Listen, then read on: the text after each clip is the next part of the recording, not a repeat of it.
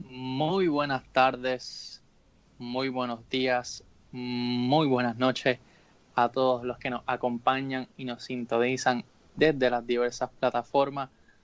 Hoy tenemos un programa especial, un programa que prácticamente iba a ser ese contenido exclusivo, exclusivo que tenemos detrás de, del paywall, pero hoy estoy yo desde un rol en el que voy a entrevistar al co-host principal de este podcast, El Café de la Tarde. Así que creo que muchos de ustedes quieren tirar esas pullitas, quieren tirar esas preguntas. Vamos a tomarlas, vamos a estar viéndolas desde todas las aplicaciones que tenemos. Pueden preguntarle de Facebook, desde Twitter, desde YouTube, desde Discord. Queremos tener sus preguntas, queremos que Edwin las responda porque hay muchos interrogantes. Queremos saber su historia y hoy venimos, personalmente vengo a, exponer ese, ese detalle del por qué Edwin llega al fútbol, de por qué eres hincha del Atlético de Madrid, de por qué eres hincha del Toronto, aunque yo sé que me va a decir que no, pero tienes una bufanda de ellos. Y vamos a ser incisivos, vamos a tirar preguntas calientes del, del chat y del staff de fútbol boricua. Así que, nada, no te quiero poner a sudar, pero yo sé que la audiencia sí te va a poner a sudar. Yo prometo no ser tan, no, no, no ser tan fuerte contigo, pero yo sé que la audiencia lo que va a querer es sangre, que van a querer respuesta Así que vengo con, con lo primero, vamos a retroceder un poco en el tiempo y creo, quiero que nos cuentes un poco de tu infancia, si veías fútbol en, tu, en tus años de, desarrollo de niñez, cómo llegó el fútbol a ti en esa, en esa etapa, si es verdad que eras tan malo jugando al fútbol cuando eras niño. Cuéntame, Edwin. Eh, bueno, técnicamente sí era, era banco para el equipo JV de, de la Academia Wesleyana y lo único que tengo en términos de estadísticas jugando es una asistencia que le hice en uno de esos partidos que de la nada me pusieron en, a jugar una mitad. Eh, back then era. La Huelena jugaba en Bairoa, cerquita de tu casa. Y le hice una asistencia, creo que fue a, a mi compañero Omar Verdecía. Y él corrió por toda la banda.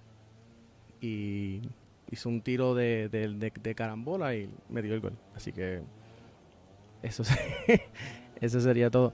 Eh, no, pero para contestarte en términos de cómo yo empecé el fútbol, pues la realidad es que yo no empecé en el fútbol desde chiquito. A mí me pusieron en, en béisbol. Eh, con Borinquen Gardens y con los, los paseos cuando tenían su, su, su club de béisbol. Pero fútbol, el fútbol empieza cuando yo llego a la Wesleyana el fútbol empieza cuando en tercer grado, tercero, perdóname, eh, alrededor del sexto, sexto, séptimo, que mi, mi, mi amistad de Wesleyana, de, de la clase 2007, empezaban a decirme, no, que, que yo juego en Fray Comar, que yo juego en tal... Ahora, ahora que digo en Fray Comar, este, yo me acuerdo que sí, yo había sido expuesto al fútbol previo al sexto. Eh, unos campamentos de verano que hacía Pirilo aquí en la urbanización, pero solamente jueguitos así, regulares, nada de nada del, nada del fútbol ni nada por el estilo. Eh, yo, de hecho, el primer mundial que yo veo es el del 98, Francia 98. Ese es el primer mundial que yo veo. Luego, y lo que vi fue la final. Todo porque Ricky Martin cantó eh, el famoso himno de, la vida. Eh, y pues vi a Brasil jugar, y creo que era Francia, y vi a Francia ganar.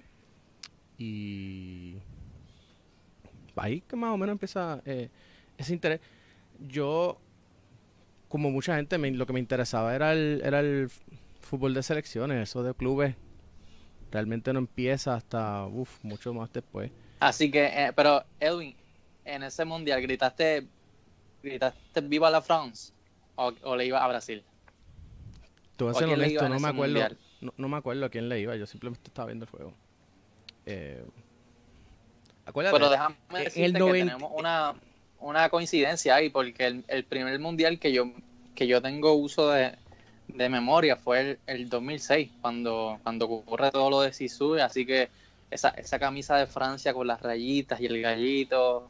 Me acuerdo perfectamente de, dónde lo vi y todo. Y ese, el primer recuerdo que venía en el Mundial también perfila la selección francesa, aunque ese caso el campeón fue Italia. Pero mira, tenemos una coincidencia que quizás no nos imaginamos, pero retrocediendo un, un poco, llega hasta el fútbol entonces de una manera, pues, como llegan muchos aquí en la isla, que a través de de la amistad, de mira, yo estoy jugando aquí, o mi, mi, hijo está jugando acá, o mi compañero está jugando acá, y pues uno se anima y uno se integra de esa forma, pues el fútbol más que todo sirve a esas edades para crear amistades, para crear una comunidad, así que también coincidimos de alguna de alguna u otra forma, porque conocí varias de amistades así mismos, porque se integraban, de, de luego estar en la escuela, se entregaban al club, así que es bonito tener estas coincidencias porque son ejemplos de, de lo que logra el fútbol en la isla, que eso también por parte de lo que nosotros abogamos, nos gusta y queremos, que se integre todos los sectores y toda la comunidad. Así que quiero ir un poco, avanzar un poco más, ya que me describiste que fuiste beisbolero, luego entonces pasaste, pasaste al fútbol, no te destacaste. Eso era, eso era lo que quería recalcar, porque cuando uno no es muy bueno, no es muy bueno, Edwin. Así que quería tirarte la pullita que me dijeron por ahí que que fue una asistencia en Bairoa. Yo, yo más hice más que más que una asistencia en Bairoa, me, acuerdo meter un montón de goles. Pero vuelvo y, vuelvo y repito, yo lo lo único que yo lo único que yo o sea, yo nunca jugué en clubes. Eh, de hecho, sea, nunca jugué para un club. Eh, yo lo que yo me retiro del béisbol. ¿Dónde yo estaba? Yo estaba ya en eh, sí, el, último año de senior, yo 16 años, yo dejé de jugar béisbol. Porque ya no aguantaba. Ah, así que llegaste a una etapa mayor prácticamente de, como beisbolista. Béisbol, pero con la escuela. O sea, yo había dejado de jugar en, clubes. Bah, eh, cuando entré creo que a séptimo, octavo. Es que no, yo, digamos que yo no tenía la, yo no tenía la habilidad de... ¿Cómo lo pongo de esta manera? Yo no tenía la habilidad de enfocarme en, la, en las notas y jugar de Ok, tenía ese problema que... Sí, tenía ese problema y por eso es que yo nada más juego una temporada en séptimo. Eh, séptimo yo lo paso rapa con laude, como dicen. Y entonces decidí con, con mi madre me dijo que que no me iba a dejar correr, o sea, que no me iba a dejar eh, aspirar para deporte el año después.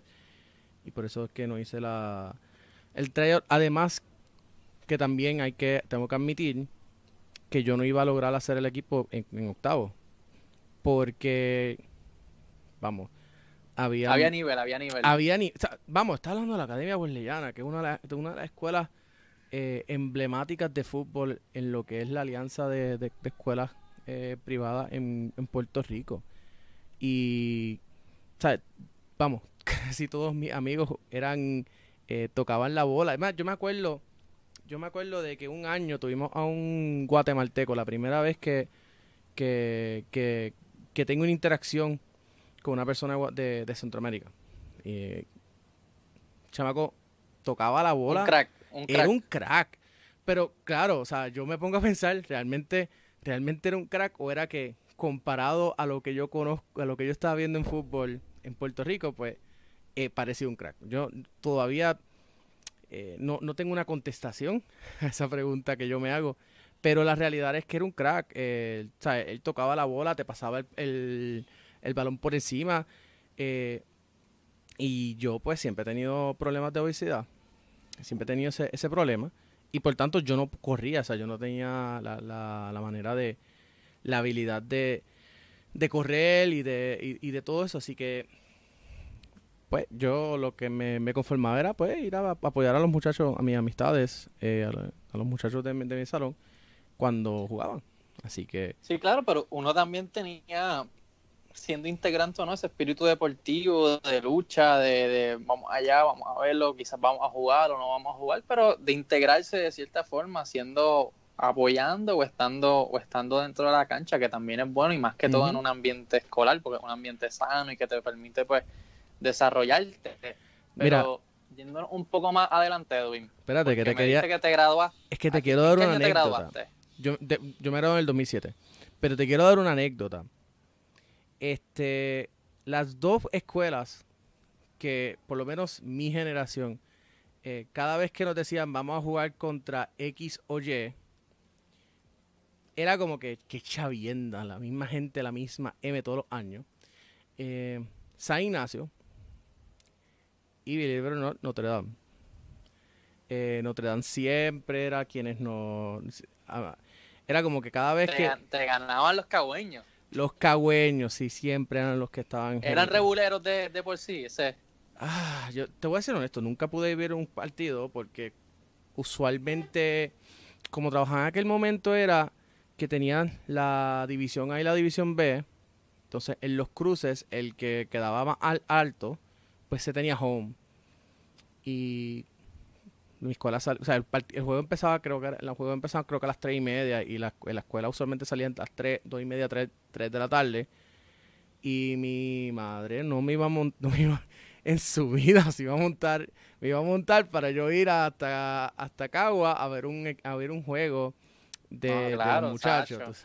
No, lo, bonito, mira, lo bonito de ese, de ese horario es que cuando eras integrante, lo digo por mi parte, tú ah, salías antes, salías temprano, te vestías. Mira, mira los mejores días. Eso era, era como dicen por ahí, el hype. Tú ibas bien. Pero mira, te pregunto lo de regulero. ¿Tú quieres saber una anécdota? Te, voy a hacer una anécdota bien interesante. No, pero checate, antes que, antes que tú me digas eso, te pregunto lo de regulero, porque soy de Caguas, la gente y la audiencia, yo creo que muchos episodios lo, lo he recalcado en Cagua somos así por, yo creo que por naturaleza. Somos, somos bastante. se creen un país aparte, igual que Ponce. No, somos la República Bolivariana de Cagua, si, si me disculpa. Pero la verdad es que somos, somos bastante reguleros y orgullosos. Y cuando jugaba con Bairoa, cuando jugaba con, cuando jugaba con mi escuela, siempre había pues esa ese énfasis en vamos, vamos para encima y si hay que pelear, peleamos, ¿me entiendes? Y yo por lo menos me gradué de San José. Y San José no se llevaba con Notre Dame, por eso te pregunto si los de Notre Dame eran regulares en la cancha, pues me imagino que también para esos tiempos existía esa, esa característica de, más o menos de, esa institución, pero cuéntame, cuéntame esa anécdota. Es que la verdad, para contestarte la pregunta, la verdad es que yo no, no me acuerdo. O sea, como te dije, como yo no yo nada más iba a los, a los ¿Nunca llegaste a pelear en high school? Ni en, ni en elemental. Eh, bueno, peleé una sola vez en mi vida. Y no fue, y, fue con, y fue contra un compañero de, de, la clase. Y no me acuerdo, ya ni me acuerdo porque estábamos peleando. Sí me acuerdo que fue después de una que fue después de, un, de una clase de educación física, saltamos saliendo de los de los de los de los lock, de los del no de los sí, no de los lockers donde nos bañaban, donde se echaban la agüita para para cambiarse de, del uniforme de educación física al uniforme regular. Y no fue ni, ni, siquiera puños ni nada, fue simplemente empezamos a empujar y nos, empezamos a empujar duro contra las paredes y el tipo te digo que no me acuerdo. privilegio, mano. Yo tenía que quedarme con el uniforme sudado todo el tiempo. Yo, si educación física, yo hasta, hasta que salía a las 2 y 50 yo estaba pestoso. No, no, no, no. Tengo que decir. y, conste que, que, tengo el beneficio de que, que nadie dijo nada. O sea, que eh, para, para que veas que, que, que eventos de, de, violencia pueden ocurrir y nadie se entera. Y, y bueno, tú sabes. Pero digo, no, no, pasó, no pasó mucho. Eh, y te digo que no me acuerdo ni por qué era que estamos peleando. Eh, creo que fue algo de... Sí, son, cosas de adolescentes. ajá, algo como que pues yo tenía niveles de tal vez unos Más niveles... que todo escolares. Exacto. Pero él y yo, de hecho lo tengo en Facebook por ahí, se llama... Eh, no voy a decir el nombre por, por, por, por porque quiero mantenerlo, él no una figura pública. Pero no, eh, es interesante. O sea, vamos, eh, fue una pregunta que nadie me había hecho y que me, me estaba haciendo acordar de, ese día. Estoy tratando todavía de, acordarme, ni es más, ni me acuerdo en qué grado era. Solo sé que fue en high school. Pero esa fue la única pelea. Sí me acuerdo que, por ejemplo, con los que nosotros teníamos mucha, mucha rivalidad, que yo te puedo decir que, que se calentaban las cosas, fue con San Ignacio. Y me acuerdo la, el campeonato del año 2002. Y sé que era el año 2002 porque mi hermana estaba en, Era el año que se graduó mi hermana eh, de, la, de la escuela. Y los compañeros de clases de ella jugaban ese año. Estamos hablando de. Ya te, se me olvidaron los nombres. Después, te lo, después cualquier cosa te los digo. Pero eran bastante conocidos en, en términos del, del, fútbol en aquel, en aquel año. Y también llegaron a jugar profesional en 2008, 2009, por ahí con la Puerto Rico Soccer. Era. Ah, Ian. Ian, pero no me acuerdo el apellido. Sé que era Ian Pagán. Ahí está. Ian Pagán y, ese, y, ese, y ese combo. Eh, fue, fue, es un nombre bien común en, Puerto Rico. Claro, pero tú preguntas, tú preguntas por Ian Pagán, quien jugó con el Sevilla Fútbol Club de Puerto Rico, ya tiene una, una, y que jugó en Wesleyana, y ya tienes una unidad de quién es. Eh, y, ese, y ese fue el último año que el mejor coach que ha tenido, okay, durante mi estadía en la Wesleyana, que ha tenido la Wesleyana, eh, fue, estuvo al mando, y era el pastor Joel Leach un americano, él del mismo medio de la nada en, en los Estados Unidos. Y él tenía una, manera de, ver el fútbol increíble y volvía loco a las defensas. Eh, de hecho, para él, él no permitía que, que, que, que sus jugadores tomasen Coca-Cola. Vamos por ahí, empezamos por ahí. Eh, y él nos demostró, si tú tomas Coca-Cola, tú, si, tú, si tú haces así y tratas de bajarle las manos a una persona, antes de, antes de que tome Coca-Cola se, hace difícil. Cuando toma la Coca-Cola, es mucho más difícil la resistencia. Así que él le prohibía a los equipos tomar Coca-Cola. Eso es algo que a mí siempre se me, se me, se me grabó. Y también tiene de que la mentalidad de él era que la mejor defensa era la mejor ofensa. So, los equipos que él ponía eran equipos que presionaban al frente era todo presión para el frente.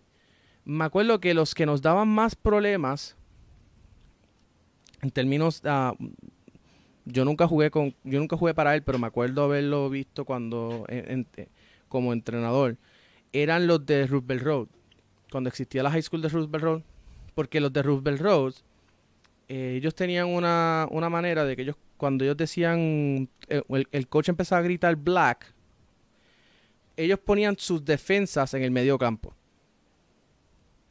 Para que cuando para, para cacharte en un offside trap. Entonces era como que bien difícil que tú pudieras eh, te tiraran el balón largo. Porque tú tienes, obviamente estás acá, estás saliendo de. Cuando estás saliendo hacia, hacia el. a tratar de rematar, eh, de. No rematar, de, de irte en la contra eh, te encontrabas de que los defensas estaban justo en la línea del mediocampo. Y era, era una, de las, una de las defensas más difíciles de romper. Me acuerdo. Ese era. Eh, me acuerdo que me contaron eso los de high school. Cuando estábamos yendo de camino a Roosevelt Road. Y cuando lo vi, yo me quedé como, wow, no porque que esto es así. So, sí. Ah, la anécdota. Así que, Elvin, ese fue, esa fue tu, tu epifanía que quizás no te diste cuenta, pero luego te llevo hacia el cholismo. Mira, mira hacia donde estamos. Poco a poco estamos llegando, pero antes de pasar poco a, poco estás empezando, poco a poco te estás empezando a dar cuenta de por qué me gusta el Atlético Madrid. Sí, mira, ya, ya si uno, si uno baja hacia la infancia y ve todo esto, pero bueno, hay una etapa muy, muy bonita en la vida, que una etapa en la, en la cual yo estoy, en la cual uno pues se profesionaliza de, cierta manera y pues ya me contaste de tu etapa de niño, ya hablamos de esa aventura. Antes de eso, antes de, antes de eso, si, quiero darte esta, esta anécdota porque, porque es que... Claro, pero ¿cuántas anécdotas? Hay una, esta es, la esta es la última. ¿Tú quieres saber cuándo, cómo, cómo yo conocí a Tony López? ¿Cómo, cómo? Yo conocí a Tony López en séptimo grado. Él era el, era el árbitro de, el, de un partido entre la Academia Wesleyana y este Raimi. Tú sabes que siempre para, para los viajes de Raimi era como que yes, porque es el más lejos, te va a las 10 de la mañana. Eh, el road trip. El road trip. Un equipo que el road trip, históricamente no, no, tiene nivel. Exacto. Pero anyways, era el road trip, el punto del road trip, ¿no? El punto es que, que Tony era el, era el, árbitro de ese, de, ese, de ese partido. Y en una, él le canta un, creo que un offside. Yo no entendía en aquel momento lo que era un offside. Todo va a ser bien claro. Eh, estamos hablando de que estoy en séptimo grado, más o menos 11, 10, 11 años. Volví, digo, mi, mi deporte principal era el béisbol pero no había equipo de béisbol para, para, para JV, así que estaba jugando por, por estar con las amistades. Y desde el, y desde el banquillo, yo salgo y, grito, árbitro vendido, pero a toda boca. El partido se paralizó. Yo estaba con tres personas, con tres, con otras dos personas. Así que nadie sabía quién fue el que, que el gritó. Pero el, me acuerdo que Tony sale de la esquina de allá camina hasta el banquillo y nos mete un regaño, porque como él no sabe quién fue, no lo puede expulsar. Pero él dijo que si volvíamos a gritar desde el banquillo, nos iba a expulsar a los tres. O sea que por lo menos una tarjeta roja en mi vida por poco cojo eh, con, con, con, Tony. Pero ese, ese, esa fue la manera en que yo conocí a Tony López. Bueno, sí que era hasta, hasta radical en eh, el banquillo. Siguiendo. No te estoy escuchando.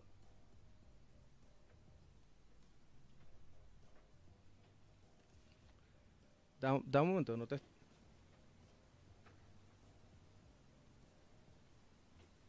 Que se, se desconectó el, el headset, so no te estoy escuchando.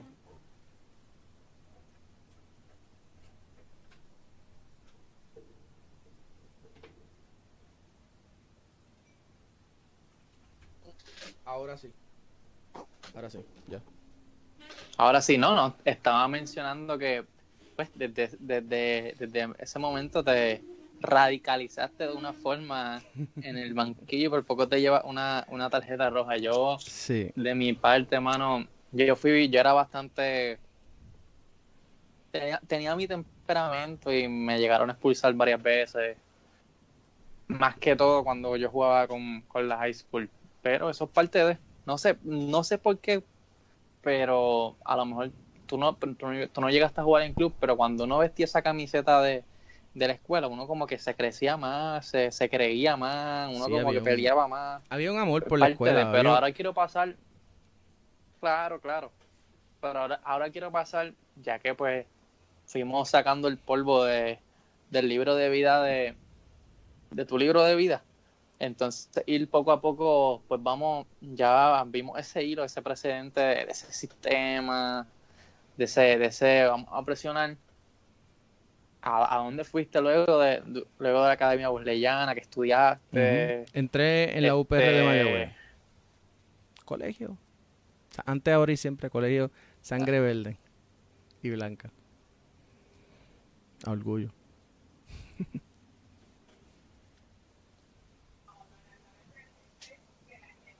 Ajá, fui a la UPR de Mayagüez a estudiar historia en bachillerato.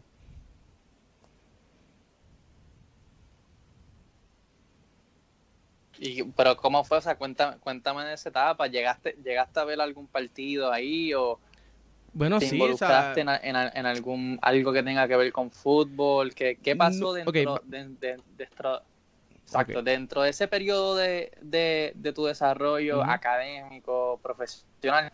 ¿Llegaste a ver algo de fútbol? ¿Qué pasó dentro del fútbol? ¿O cómo te fue en ese periodo? ¿A qué te dedicaste? ¿Qué estudiaste? Bueno, ¿Cómo luego llegaste a, relanzarte como en, eso, en ese otro paso?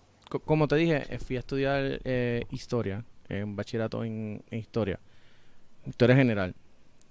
Eh, cuando yo llegué allí, obviamente, pues, los partidos de fútbol, pues yo, yo, yo fui. ¿Por qué? Porque eh, en el equipo de fútbol, me acuerdo que jugaban algunos de los que ya habían, los que yo había visto jugando eh, en la Hueleyana. Entonces, como los conocía, pues, ah, mira qué cool. Eh, el, Edwin, Edwin el Colorado, porque me acuerdo que, que, que se llamaba Edwin y él tenía el pelo bien rojo.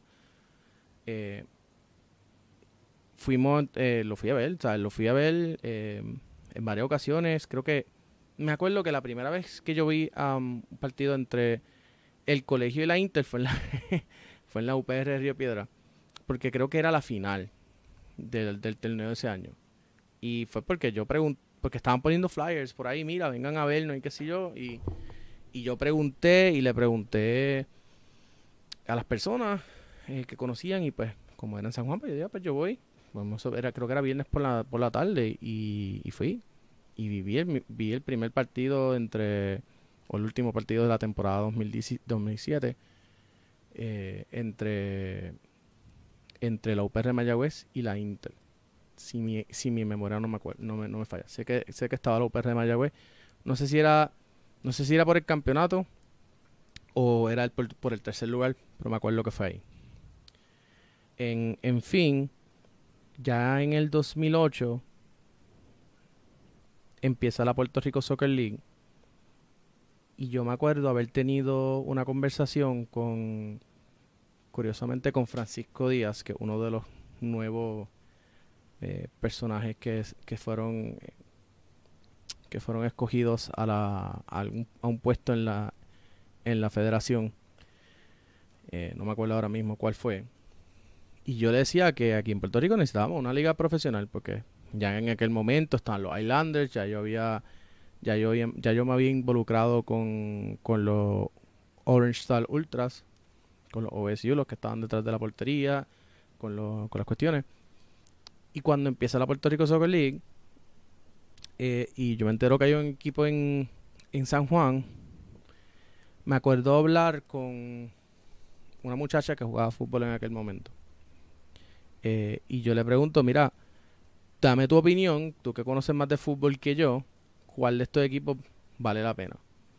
Y pues ella me dijo Bayamón, me dijo, eh, me dijo Quintana y me dijo San Juan que básicamente Atlético San Juan era un era el equipo de Don Bosco. Y pues yo me hice fanático del Atlético de San Juan. Eh, era primero fan del Atlético San Juan antes del Atlético Madrid, by the way, para dejar eso claro. Porque sé que me la te, estoy viendo la cabecita corriendo y te te lo estoy contestando ya de antemano. Y nada, empecé, fui al partido inaugural de la, de, la liga. Eh, Sevilla contra contra River. No, perdóname, Atlético San Juan contra River.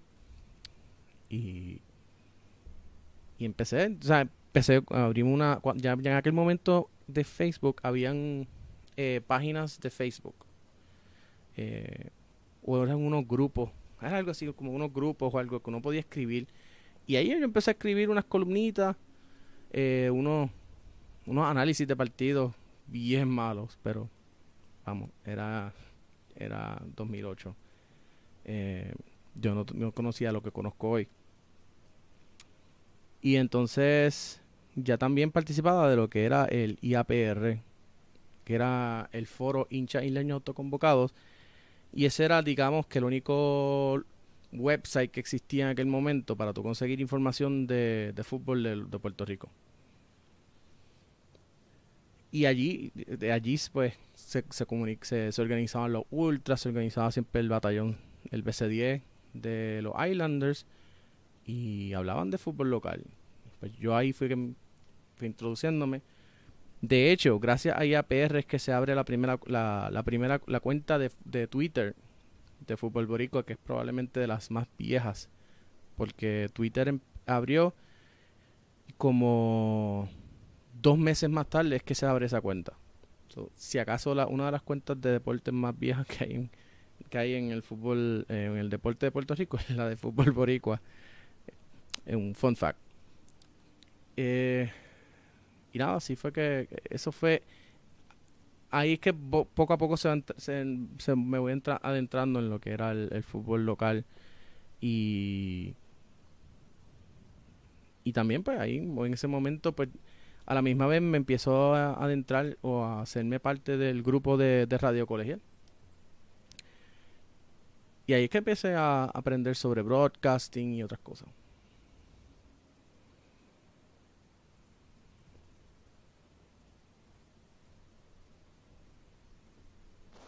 Así que te gustaba mucho la palabra atlético, por lo, por lo que puedo puedo ver y eh, un, realmente no, no, no, no, vamos, realmente fue un, un Yo quiero hacer una pausa antes de seguir porque mencionaste que dentro de todo eso, pues hubo una bonita experiencia que fue practicar en un chat y en un foro y mira, vamos a darle la vamos a coger este este este momento para para decir, mira, únanse a nuestro Discord. Definitivo. Ahí estamos hablando día, noche, madrugada, mañana sobre fútbol local, internacional, Champions League, MLS, lo que quieran. Saben que nosotros estamos promoviendo y estamos dialogando y mostrándole a ustedes lo que es la Major League Soccer. Así que ahí pueden encontrar opinión, datos, análisis en toda la comunidad que, que es VNet.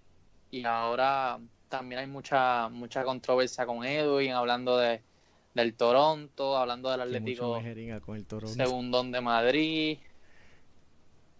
Mira, este, aquí ahora mismo están hablando eh, sobre el partido de la Juve y el Barça.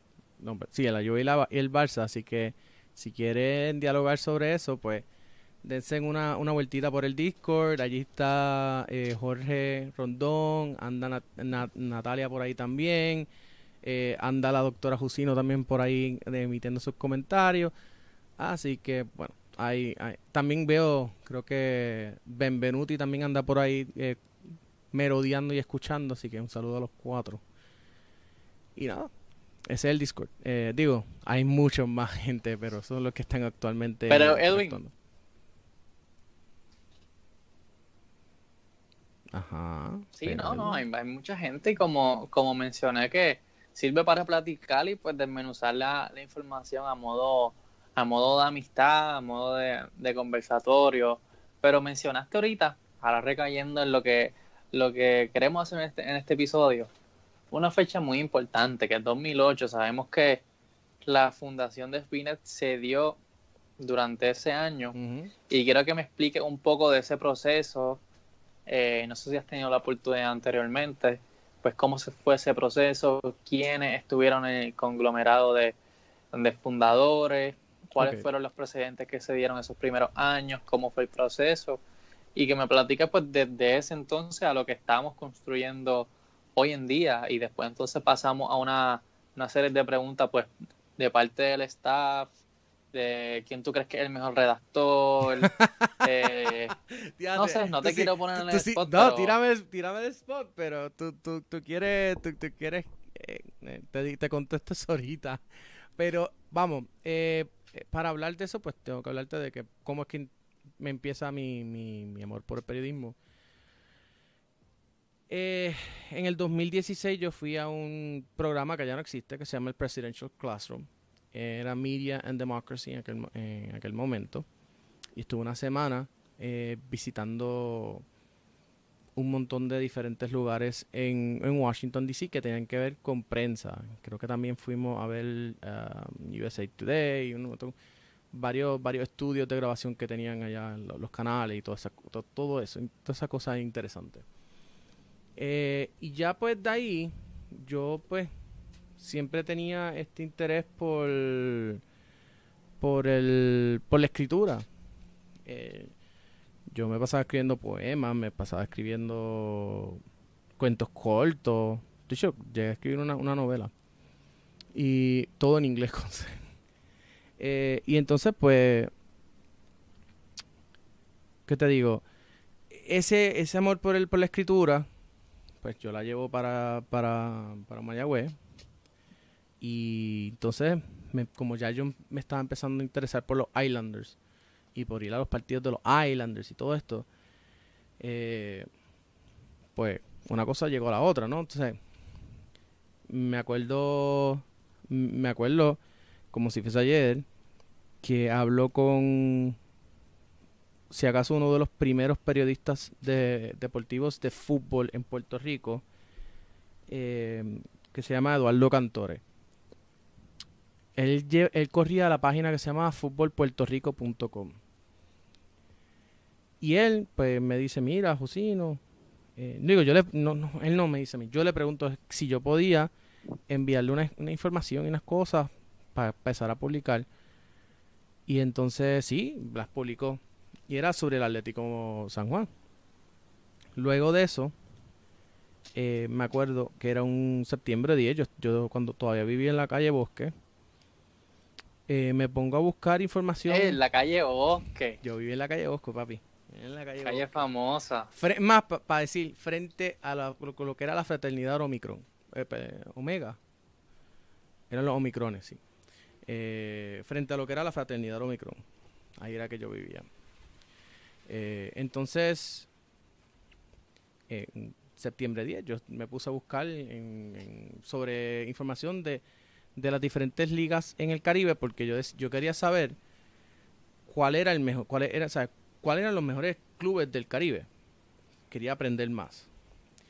Y eso termina, eh, en eso, en eso yo empecé, termino creando un, un listado. Eh, un, yo me, de verdad que yo esa semana no hice nada. Creo que fue el, tuve dos días, empecé el 9, terminé el 10. Eh, buscando, simplemente buscando eh, las ligas, las diferentes ligas que habían en el Caribe y entonces creando un, un ranking de histórico de cuáles eran los mejores clubes para ver dónde Puerto Rico podría caer. Y creé un ranking de clubes del Caribe. Digamos que no era vamos, no era, no era, la, no era la gran cosa, eh, pero sí se le, se le, se le unos puntos por, ganar, por, por partido ganado eh, o por campeonato, etcétera. Y en fin, se crea ese ranking y lo publico en un blog de, de Google que se llamaba futbolboricua.blogger.com. Y así es que nace Fútbol Boricua.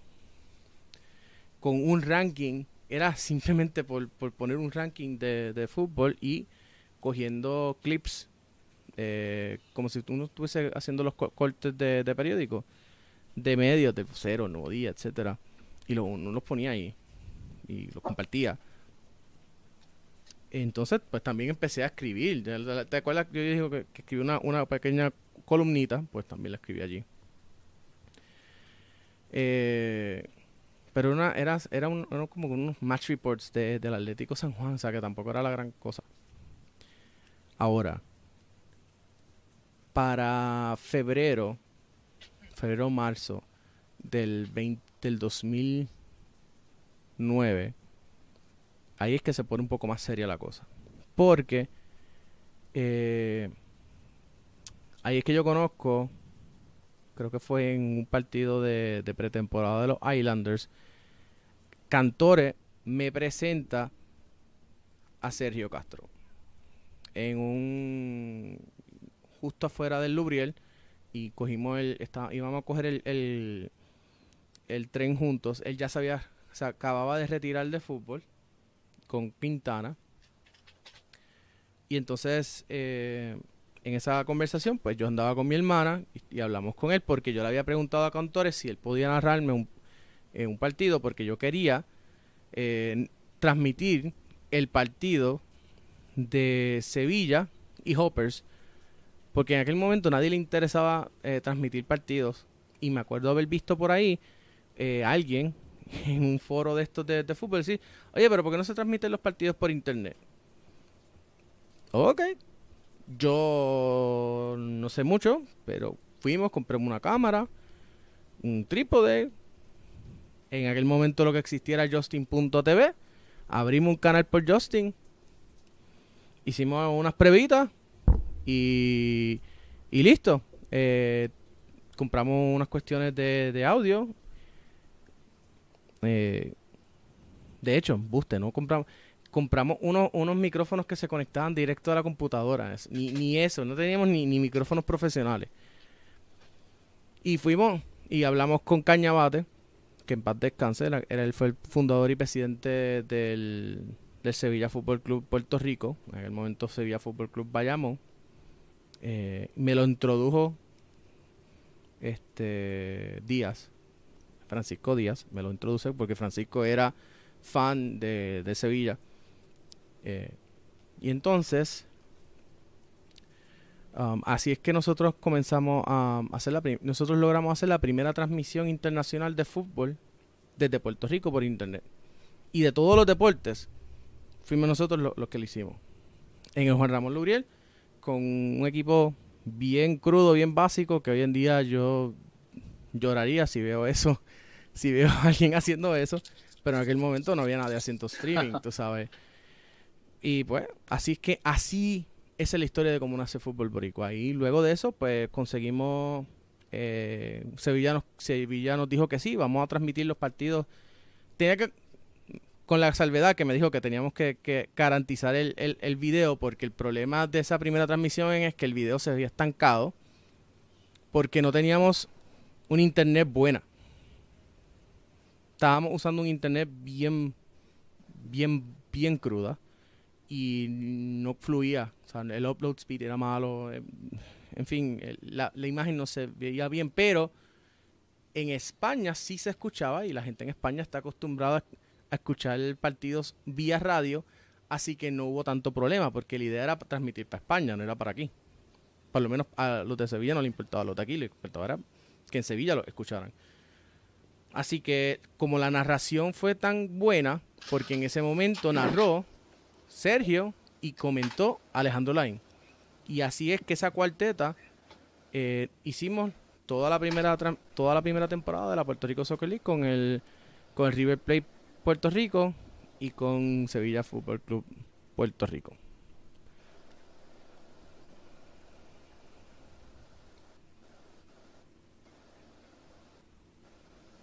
Menuda, menuda Menuda historia. Y cuéntame entonces ahora, obviamente luego de ese, de ese desarrollo, de esa anécdota, de cómo pues nació en, el intento básicamente eh, lo que es y representa Spinet, pues el desarrollo de los años, eh, ya entonces luego, entonces cuando se empieza a, producir entonces luego entonces de 2010, 2013, 2014, de esa esa etapa, qué ocurrió, qué cambio, cómo, cómo cambió entonces tu perspectiva, cómo fuiste adquiriendo mayor conocimiento, ya no tan solo como un fanático, sino pues como alguien que se está desarrollando, a, qué estaba aspirando, eh, tanto académico como profesionalmente. Mira, yo creo que el cambio más importante que ocurre fue la elección del 2010 porque obviamente estamos hablando de que mi primera mi primera incursión en lo que fue el, fútbol, eh, por lo menos local, eh, pues el presidente era Joe Serralta.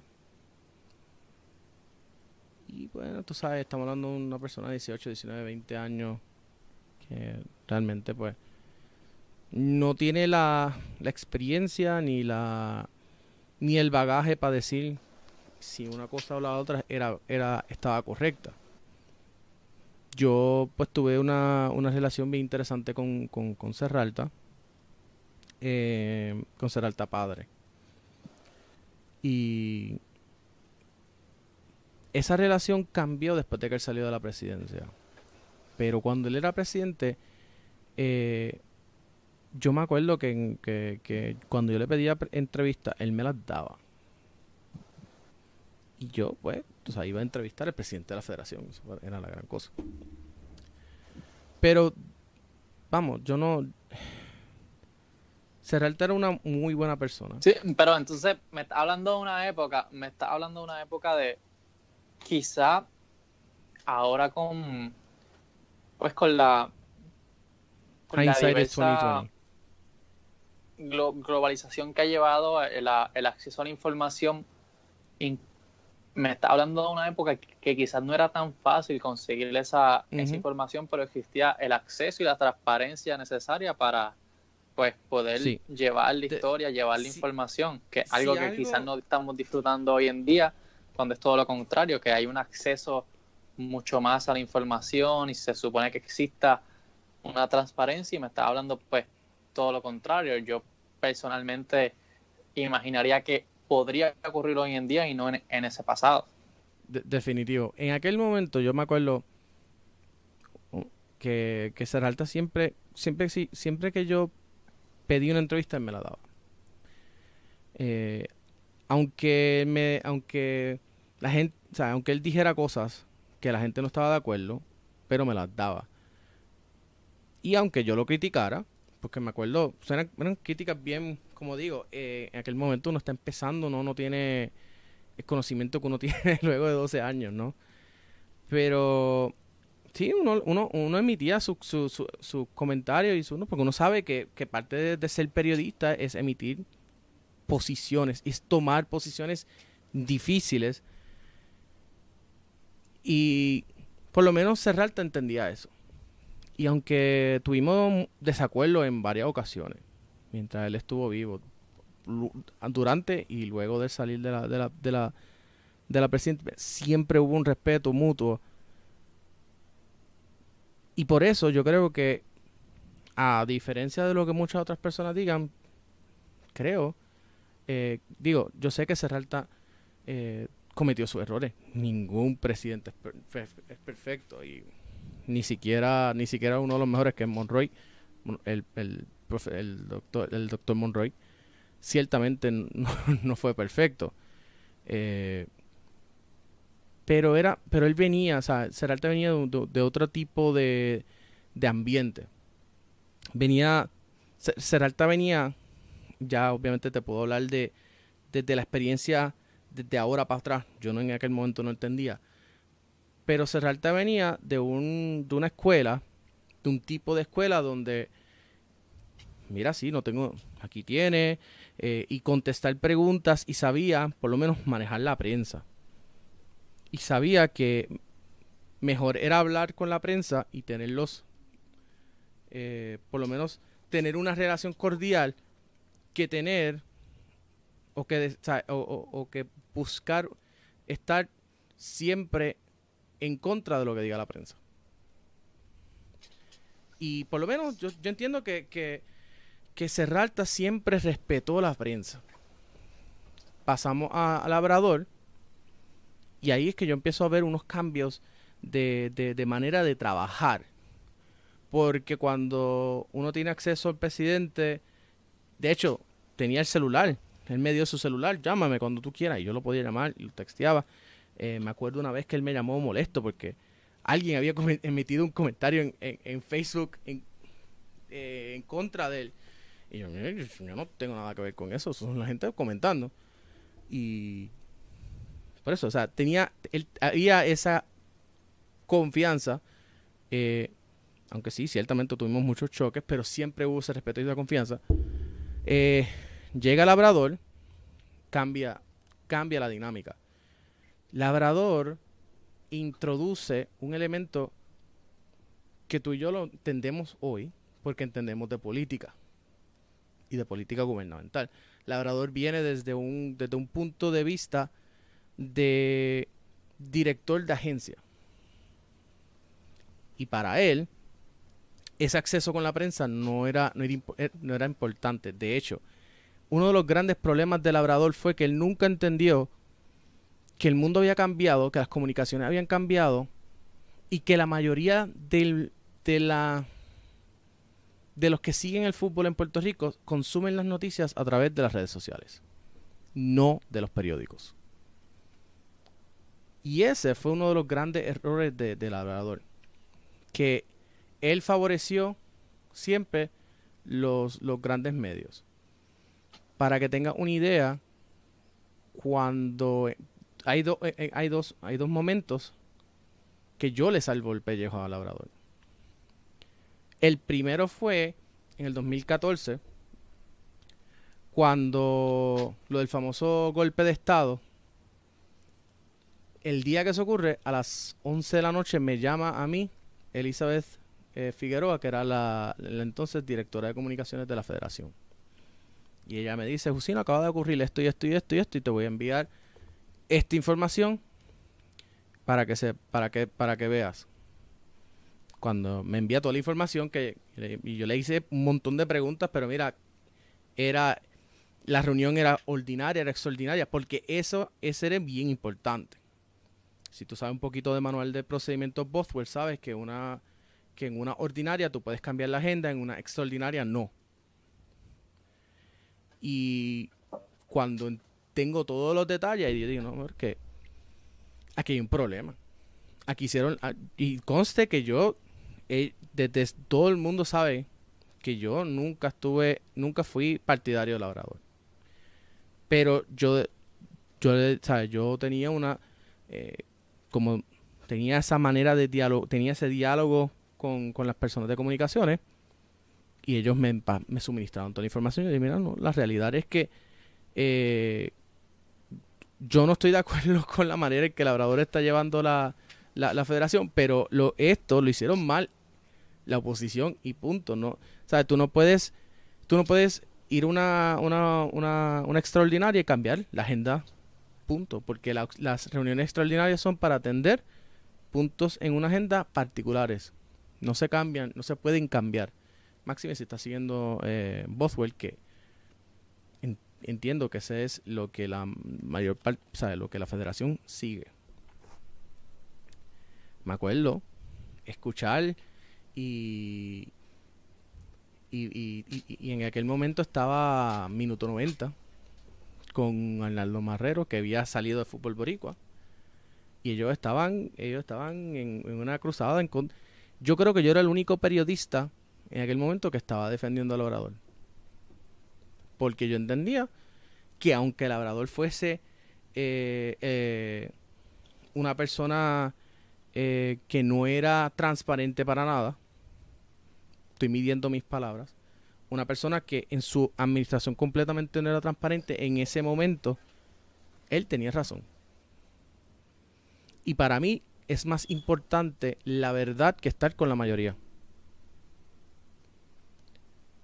Y pues, ahí, esa fue la primera ocasión. La segunda ocasión fue en el 2017, cuando fuimos a hacer la transmisión de Orlando. Eh, de hecho, Labrador en el 2016 me dijo que él me que si que yo que él me iba a cerrar, que me había cerrado las puertas de la federación. Me acuerdo luego de la elección que él me había cerrado las puertas de la, de la federación porque nosotros le habíamos habíamos endosado a Alberto Ramos eh, que estaba en contra de él y que habíamos hecho unas publicaciones eh, genuinamente una, de una información que no habían llegado de que se estaban tratando de robar las elecciones y que si esto y que si lo otro y él pues le molestó eso y de ahí dijo que me iba a cerrar las puertas de la federación. Y fue bien hostil. Pero aún así, él siendo hostil, en el 2017, después de María, eh, me acuerdo que nosotros hablamos con Fresh, 96 point, whatever. No me acuerdo, ahora mismo no me acuerdo el, call sign. Pero hablamos con Fresh. Dije, nosotros vamos para allá, nosotros te, ofrecemos, te hacemos reportajes detallados y listo. Y cuando estamos en Orlando, el día antes, me llama el director de la, de la, de la radioemisora, me dice, eh, Jusino, ¿tú tienes manera de transmitir? Y yo, bueno, la realidad es que no tengo. Porque yo me fui, porque a mí no me dieron el permiso de transmisión, porque la, eh, Labrador no quería que Fútbol Boricua transmitiera, punto. Eh, no quería que, Fútbol Boricua transmitiera nada de la federación ni nada de esto. O sea que, nada nuevo. Pero la televisora WIPR le quedó mal. Le cancela el día antes. Y el único que estaba disponible para transmitir un partido era yo. Así que yo tuve que salir, montarme en mi, en mi rental car, ir al, creo que fue al buscar cuál fue el, el Best Buy. No, el Best Buy no. Eh, sí, Best Buy. El Best Buy más cercano y buscar, comprar un micrófono que se pudiera conectar USB y listo. Porque íbamos a hacer una transmisión de radial nada más. se suponía que la federación nos, nos supliera eh, el feed de, de, de video si era posible. Se suponía, nunca lo hicieron. Por eso es que no. So, eh, no, que de hecho, este, Edwin, esa, esa transmisión yo la estaba escuchando los otros días y me gustó bastante.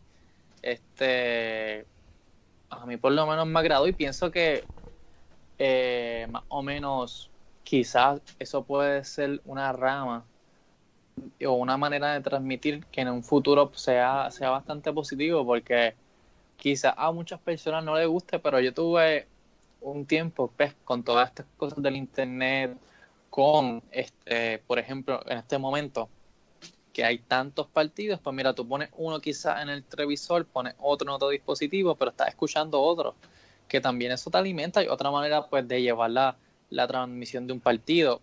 Y cierta parte pues a uno quizás como narrador o comentarista te beneficia que tú tengas esa escuela de, de narración radial, porque cuando ya tú vas a otra etapa, quizás televisiva, pues mucho más rápido, más concreto, quizás un poco más imaginativo en, la narración, ya que tienes que plasmar, plasmar, el momento y la jugada. Y para mí, este, la narración deportiva en cuanto a radio, excelente. Y lo estaba escuchando los otros días y me lo escuché casi completo, me gustó, acertado, los minutos, los goles, que algo novedoso, algo, algo que no se había hecho quizás eh, dentro del ámbito futbolístico en la isla, pero y que se te acuerdas. ya vamos casi por, por 40, 50 y pico minutos. déjame, déjame, déjame puntualizar. Espérate, espérate, que te quiero puntualizar. que acuérdate, acuérdate. Ok, dale. Yo digo quiero, que, mira, Ajá. Quiero que tú respondas una serie de preguntas que quizás va a trastabillar o, o no me vas a contestar. Porque dale, parte, dale, pues, de... Tira para adelante. Yo digo que es del staff, pero en verdad son inventadas mías. Pero vamos, ya vamos, que el pues, staff también te ha pasado. Que el staff te ha pasado. Acomodando este episodio, que para hacer el disclaimer, mira, le hemos traído a Aníbal Acevedo Vilá, Juan Dalmán, Chris Armas, entre otros, y dijimos, mira, vamos a cogernos un Brexit. este episodio miércoles, porque sabemos que dentro de la realidad del país, la próxima semana estamos pasando por un periodo pues bastante congestionado, muchos medios, anuncios, lo que sea, dentro del fútbol también. Vamos a dialogar, vamos a pasar un rato mucho más llevadero entre nosotros. Y Edwin, la primera preguntita que te tengo, ¿cuál es el podcast que te gusta más de fútbol boricua? Obviamente no puedo, no puedo decir este, ¿verdad? eh, tres. Pues, mira, eh, tengo, que, tengo que ser bien honesto. Y creo que el obviando y quitando el café de la tarde por el lado porque no vale, porque es el mío. Eh, tengo que decir que tricolores. Tricolores porque creo que yo siempre he tenido mi segundo amor en el fútbol siempre ha sido el fútbol femenino. Eh, una de las primeras personas en, cubrir fútbol femenino en Puerto Rico fui yo. Eh, la primera persona en transmitir partidos de fútbol femenino cuando nadie creía en el fútbol femenino fui yo. El que empezó a darle prioridad al, fútbol femenino de la LAI fui yo. De hecho, fui yo el, una de las personas que ayudó a fundar el, equipo femenino de la UPR de Mayagüez, en conjunto con Valeria Collazo. So, siempre he tenido el fútbol femenino como, como ese, ese segundo amor en términos de fútbol. Y pues por razones eh, fuera de mi control, en el 2016 eh, una persona que ya no está en el fútbol, eh, ese sí, que empezó a difamar. Y, y cogió unos screenshots de una conversación que él había tenido con otra persona, los pasó por entre medio de las muchachas y lamentablemente pues eh, hizo ver unas cosas que no eran ciertas. Eh, todo porque a él lo habían expulsado de la Puerto Rico Soccer League eh, porque le habían encontrado un récord criminal. En eso lo voy a dejar. No voy a, no voy a dar mucho más detalles porque la última vez que yo hablé con esa persona, él me dijo que si yo daba los detalles y yo, hablaba, decía su nombre o lo que sea, pues mi cabeza no, iba a, no iba a estar en, encima de mi, de, mi cuerpo. Eh, so, estoy tratando de medir un poquito las palabras. Eh, ser cuidadoso con lo que estoy diciendo en estos momentos. Eh, y bueno, esa Mira, pues en esta rondita de Pero déjame decirte, te, estoy explicando. vayas por completo por otra No, no, no me estoy, no me estoy. A lo que voy es que el, el siempre quise, quiero llegar a ese punto, que siempre quise eh, que Fútbol Boricua tuviese eh, siempre una parte, siempre, abogué por y promoviste. el fútbol femenino, exacto. Y siempre quise tener una programación o unas columnas o contenido que fuese promover el fútbol femenino de Puerto Rico y en general. Y pues ahí es que se funda Tricolor. Tengo otra preguntita porque ya, ya te estás desviando mucho y... Bueno, me preguntaste, yo te contesté. Y quiero que pregunte... No, claro, claro. Quiero que conteste esta rápida y precisa. ¿Quién para ti es mejor entrenador? ¿Sergio Castro o Alejandro Lain? ¡Tres! ya, tres. Eh, mira, para ser honesto, eh, tengo que decir Sergio nada más por la preparación que él, ha, que ha tenido. Pero es que los dos son buenos. Los dos son buenos. Pero en términos de, si soy objetivo y veo la, preparación y, y, los cursos a donde ha ido Sergio y los cursos que ha ofrecido Sergio, tengo que ser, si, solamente entre Sergio y Alejandro, tengo que decir que Sergio. Sorry, Alejandro, no me mate. Yo, sabía que esa, esa preguntita te iba, te iba a hacer reír y tenías que contestarla porque no, puedes obviarla. Y ahora te pregunto. Eh, y está un poco. Vamos a irnos un poco más. Si tuvieras que escoger a, una persona que fuera a narrar, a describir o a, hablar un partido, ¿a quién coge? ¿A Richie a Oscar, a Misa o a Rubén. No, me voy a mencionar a mí ni en ninguna de las es que no Es que Rubén tampoco... No, puedes poner a Rubén porque yo nunca he escuchado a Rubén narrar.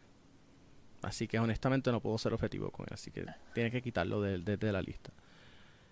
De narrador pongo a Richie en cualquier día de, la noche, de la semana. Entre, entre todos los que me mencionaste, eh, obviando a Rubén porque, vuelvo y digo, nunca lo he escuchado narrar, me gustaría en algún momento escucharlo. Richie. ¿A quién? ¿A quién? ¿A Misael? No, no, te dije Richie.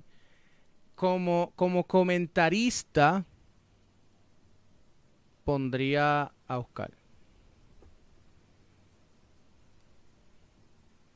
Si, tengo que escoger entre esos, entre esos tres. A Misael yo lo pongo en, producción. Me gusta mucho como, como Misael produce.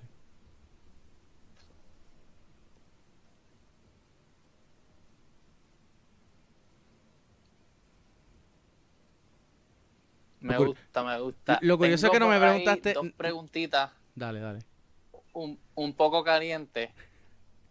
Más caliente que la de Sergio. De la, ¿Qué piensas de la vuelta de Arnaldo Marrero con minuto 90 y qué piensas de Rive TV? Voy a empezar con la primera y dejo la segunda y dejo la, otra para el lado. Eh, ok. Sobre la vuelta de minuto 90 y Arnaldo. Bienvenido. Eh, yo sé que Arnaldo es un, profesional de altura. Eh, ya yo, de hecho, ya yo conocía de que él tenía planes para regresar con minuto 90 desde, desde diciembre pasado. O sea, yo había tenido ya conversaciones con él. Eh, Arnaldo para mí es, es como un hermano lejano que se fue lejos, que se fue de la familia, y, pero sigue siendo mi hermano. él está tuvo la oportunidad de irse a, trabajar a Bean Sports y de empezar una familia en, Florida, pues qué cool. Estoy súper orgulloso de que él haya logrado eso eh, y que Fútbol Boricua haya sido, haya sido parte de la plataforma que él usó para desarrollarse en sus primeros eh, tiempos, porque Arnaldo fue uno de los primeros eh, narradores que, tuvo, que tuvimos luego de, Sergio y Alejandro. Así que la realidad es que, pues, que cool. Y mientras más... Yo sé que Arnaldo, pues, va a ser un poquito más comedido en términos de su fiscalización. Porque Arnaldo es pana íntimo de, Iván. Y pues yo puedo entenderlo. Eh, pero la realidad es que respeto mucho a Arnaldo. Arnaldo yo le tengo un respeto eh, bastante, bastante grande.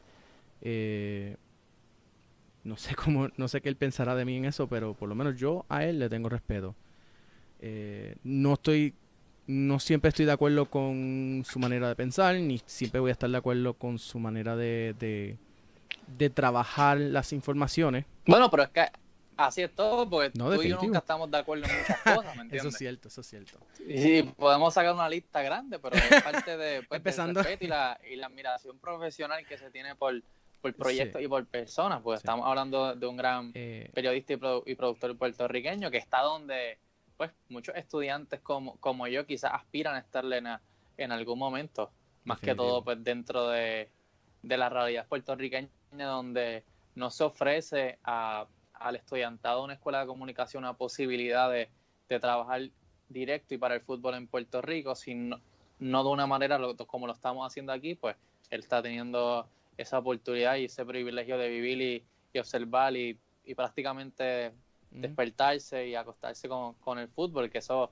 es un sueño para todos y que, un puertorriqueño lo cumpla, pues ahí vemos la, la, importancia que tiene. Pero está la otra, la, la segunda pregunta que no me has contestado, mano. ¿Qué está pasando? Um, sobre Rive TV, mira.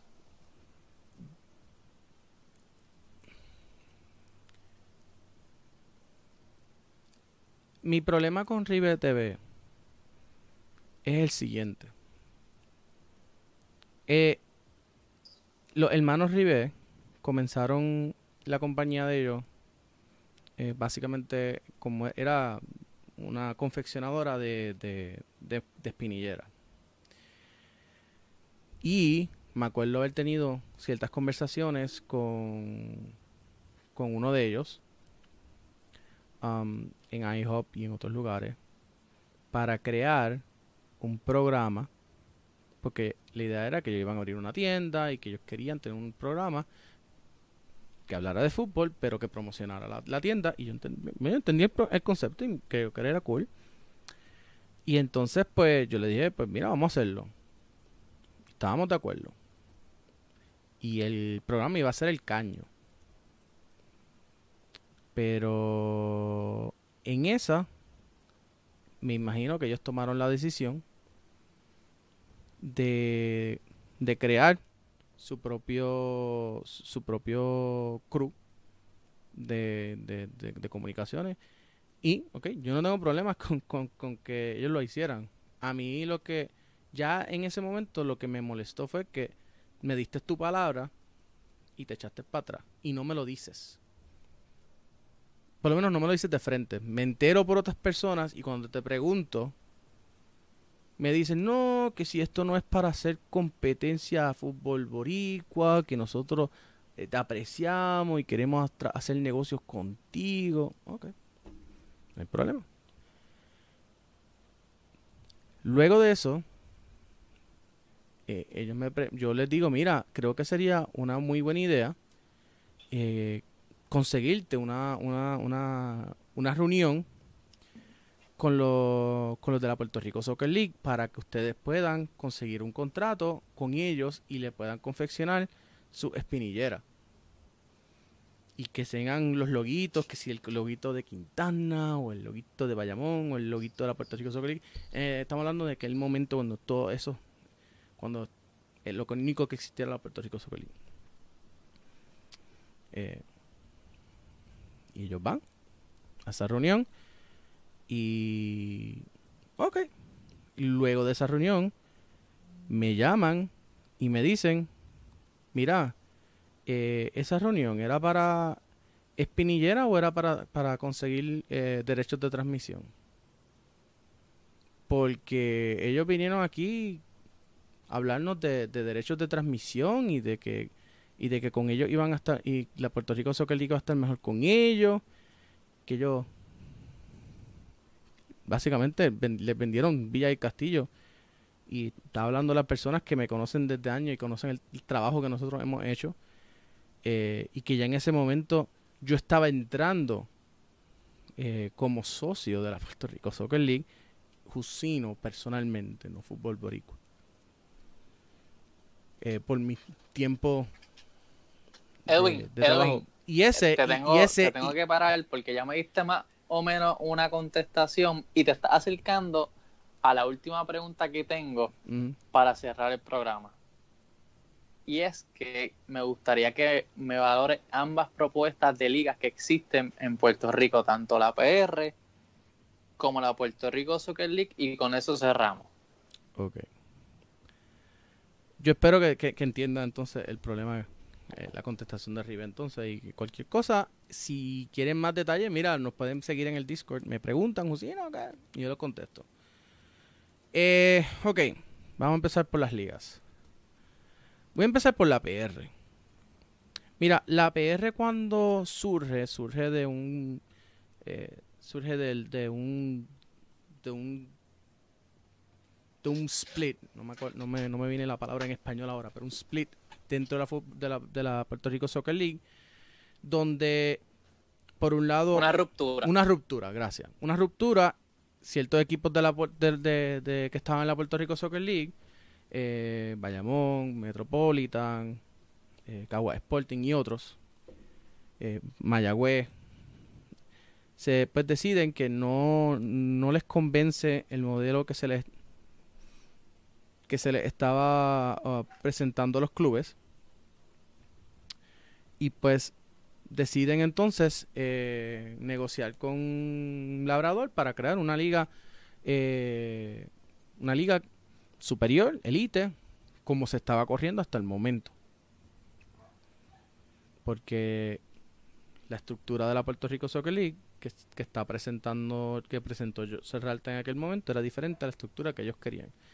Por tanto, y con el derecho que tienen a hacerlo, porque son esos son clubes y son, tienen el derecho de hacerlo. Eh, no hard feelings, por lo menos yo me imagino, hablando por mí, no hay ningún... Eh, entiendo las razones y por qué se fueron. Pues crean la PR. Y ese primer año, fíjate, la PR tiene un sitial y la Puerto Rico Soccer League tiene, su, o tiene otro lugar que tiene que, llenarse. Eh, tú no puedes tener una liga profesional sin tener una liga amateur de base fuerte donde tú puedas ir a ver a talentos, donde tú puedas eh, enviar talentos en, en préstamo y que se puedan desarrollar. O sea que tú necesitas esas dos ligas. Necesitas una profesional y necesitas una amateur de alto rendimiento. Y, mientras más ligas, mejor. por lo menos ese es mi, mi, pensar eh, como es. Ahora, yo no estoy de acuerdo que la corra la, federación. Yo creo que, la, que la PR debería debió haber sido su propia entidad aparte. Pero entiendo que originalmente la PR se suponía que fuese 1, 2, 3 y el tercer año iba a ser eh, autónoma. Eso ya obviamente cambió. Eh, cuando la estaba dirigiendo la señora Carolina Betayeluz, que si acaso una de las, de, las, de, la, de las personas mejor preparadas que hay en Puerto Rico, y respectivamente si estuvo con Labrador, si trabajó con Serralta, y respectivamente de con quién ella, para quién ella trabajó, ella sigue siendo una de las personas más preparadas para correr un, torneo de liga superior en Puerto Rico. Punto. Su preparación, todo eh, con su, su, su grado de FIFA y todo es en eso. Ese primer año la, la PR pues corrió y fue un, torneo de excelencia. Todo el mundo sabía los itinerarios de antemano, todo eh, había un había un buen nivel eh, de jugadores. Eh, y obviamente pues, pues como la Puerto Rico Soccer se quedó sin la mayoría de los mejores equipos, pues cuando se realiza una copa, pues no tiene el mismo nivel. Y está es una liga en transición de reconstrucción. So, en ese sentido. Bueno, pero es que cuando se realizó esa copa, Edwin, yo me acuerdo que todas las redes sociales estaban un poco, un poco, pues, a ocho nada, porque cuando veíamos a, equipos con uniformes de, del Real Madrid, ¿qué, ¿qué, pasó ahí? Bueno, la, la, te, voy a decir lo que pasó. El suplidor, el Dorado FC, le dice al suplidor, yo necesito los, los, uniformes, mis uniformes genuinos, para tal fecha. Porque el torneo empieza tal fecha. El suplidor le dice que sí, que lo va a tener. Y creo que fue cinco días antes de que empezara el torneo, le llama al suplidor eh, a, la, gerencia de, Dorado FC y les dice, mira que no voy a tener tu uniforme a tiempo. Eh, Dorado no se suponía que, comenzara ese torneo en ese, en ese día eh, por lo de los uniformes. Lo notifican y entonces se iba a empezar.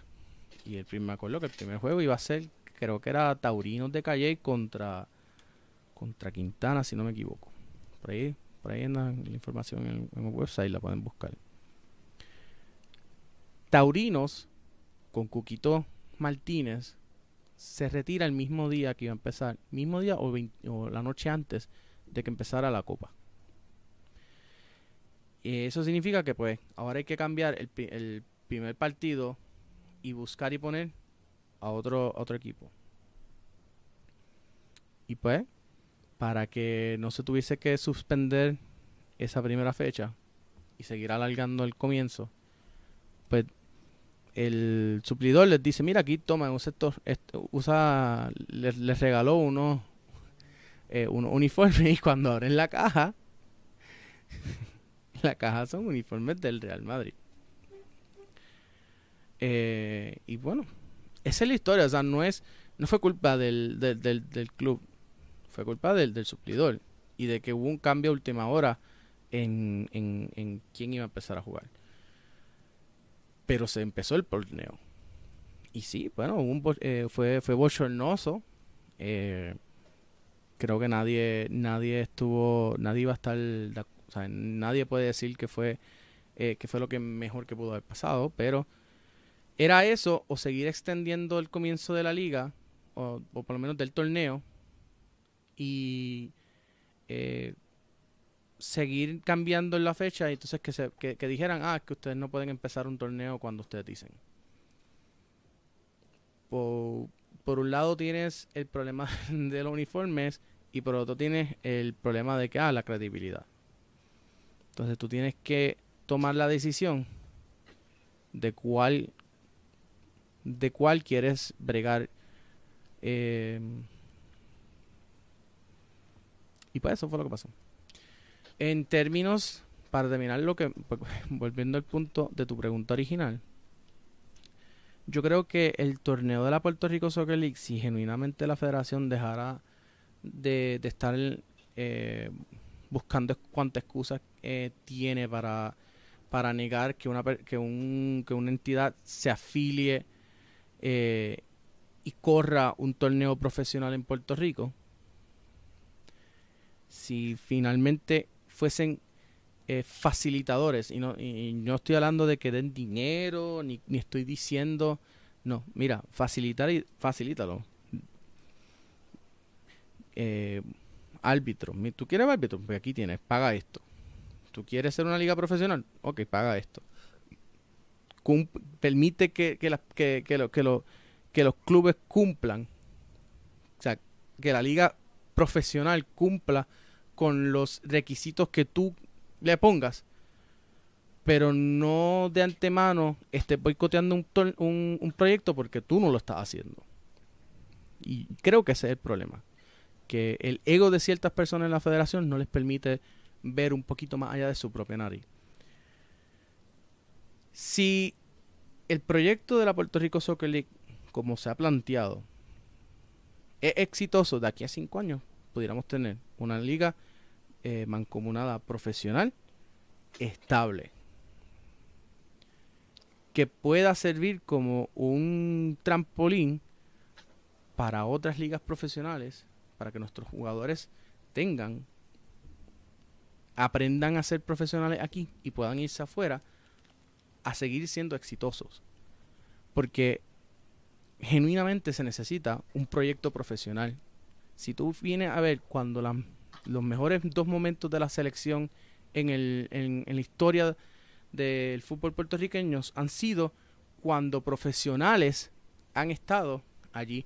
El 93 se trajeron jugadores de, de, Estados Unidos desarrollados allá, algunos nacionalizados, eh, otros que eran que eran pues eh, simplemente eran americanos y otros que pues eran hijos o, nietos de puertorriqueños. Y por el otro lado, entonces tienes la época de los Islanders, que va desde más o menos 2006 al 2012. Y ahí es que tú ves cómo la selección nacional llega a, la posición 98. Y en el 93, perdóname, a la, el 93 estuvimos en el 103 y en el, y en el 2012 por ahí estuvimos en el 108. Y ahora mismo estamos en el sótano de la FIFA. Así que, ¿cuál es la cuál, cuál es el 2 y 2 son 4? Profesionales, jugadores profesionales. Pero para tú tener una selección profesional, tú necesitas un proyecto profesional. Y eso lo demostró los Islanders, eso lo demostró la Puerto Rico Soccer League desde el 2008 al 2011. Por tanto, eso es lo que necesita Puerto Rico. Proyectos profesionales genuinos. Personas que estén dispuestas a sacar de su dinerito invertirlo y echar el fútbol hacia adelante. No estar esperando por el gobierno y no estar esperando por los fondos FIFA. Porque Real Madrid no recibe eh, fondos FIFA, la MLS no recibe fondos FIFA. De hecho, ni la Liga Santander ni la Major League Soccer están llegando, son operadas por, por, por, tengo que me va a parar, Dale, Estás llegando a, a la costumbre de lo que es la, la gobernanza en Puerto Rico, donde se promete la vivencia a través de fondos y se administra a través de fondos y no se crea un proyecto. Así que que no te sorprenda que esa sea la realidad que enfrenta y que promueve una federación de fútbol cuando la realidad es que la gobernanza y el país se administra de esa forma, así que no, no te puedes sorprender y en parte es, la, es cómo se muestra la, la realidad de, del país en otra rama que quizás se podría estar haciendo mejor con esa propuesta que, que me está hablando, pero es la, la realidad de un país reflejada en una en otra rama que estamos entonces hablando de, la rama deportiva. Definitivo. Pero en un e tema ya... Eh, te, voy a dar un ejemplo. Por ejemplo, aquí aquí hablamos de que estamos... Ustedes los independentistas hablan eh, y te lo traigo... digo ustedes porque por si acaso Pablo es independentista. Eh, ustedes los independentistas se quejan de que Puerto Rico es la colonia y, se, y necesita los fondos federales. Que en cierta parte pues tiene razón, hay una dependencia de fondos federales.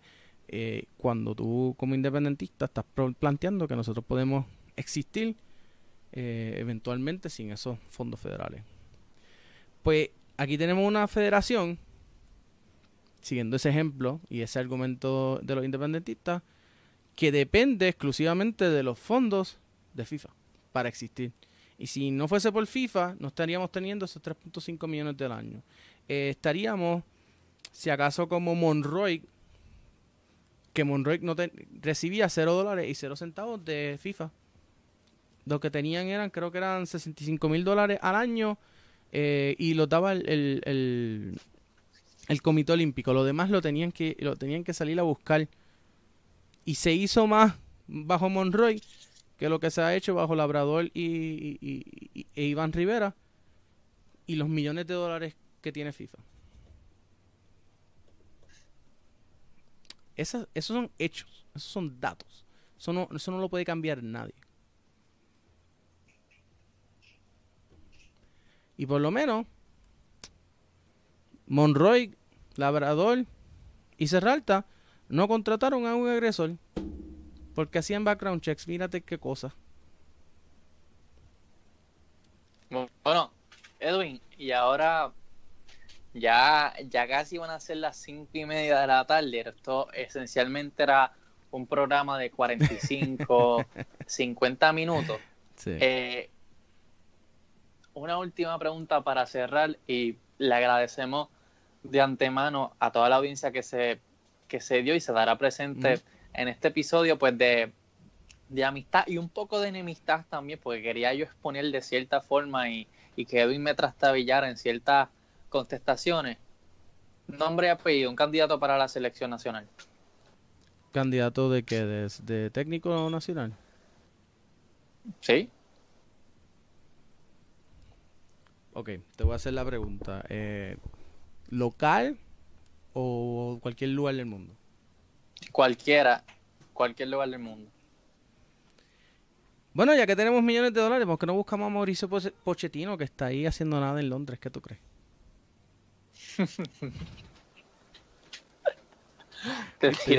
Yo, sabía que esa te iba a gustar. Yo sabía que esa te iba a gustar. Yo esperaba que. yo sabía que esa te iba a gustar. Pero, bueno, pero no es Mauricio Pochettino, es, es Don Mauricio Pochettino, porque hay que decirlo con. Con, el respeto, con el respeto. Don Mauricio Con ese tono elitista y, de respeto, porque Don Mauricio Pochettino, el que construyó y se asentó en el programa de Lenny Group en el Tottenham Hotspur, así que si ese es tu candidato, yo pensé que me iba a decir un poco algo más, más realista y que la audiencia se pusiera... Bueno, la audiencia dice que Sergio Castro. O a dejarle un nombre más... Bueno, la, audiencia dice que Sergio Un poco más real. Yo, yo voy a decir mi... Yo voy a decir mi candidato. Y creo que compartió con nosotros en un episodio, se ofreció, me gustó y creo que es el perfil idóneo para desarrollar un proyecto de selección de cara a las promesas que están, están saliendo, están resurgiendo y a las realidades que tiene el fútbol puertorriqueño dentro de su máxima potencia, que es la Major League Soccer, así que sería Chris Armas. De acuerdo, de acuerdo.